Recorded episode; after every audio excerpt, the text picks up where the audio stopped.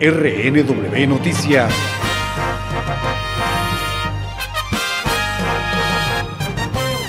En los últimos 13 meses en México se han exhumado 1.124 cuerpos de personas de 873 fosas clandestinas identificadas en todo el país. El subsecretario de Derechos Humanos, Alejandro Encinas, informó que desde la entrada de la actual administración federal, las autoridades han realizado búsquedas de fosas en 519 zonas distintas del país. Cuerpos que han sido hallados en fosas clandestinas se han identificado a 395 personas y se han entregado a sus familiares los restos de 243. Encinas detalló que los estados con mayor número de fosas fueron Sinaloa, Colima, Veracruz, Sonora, Jalisco, que concentraron un 61%.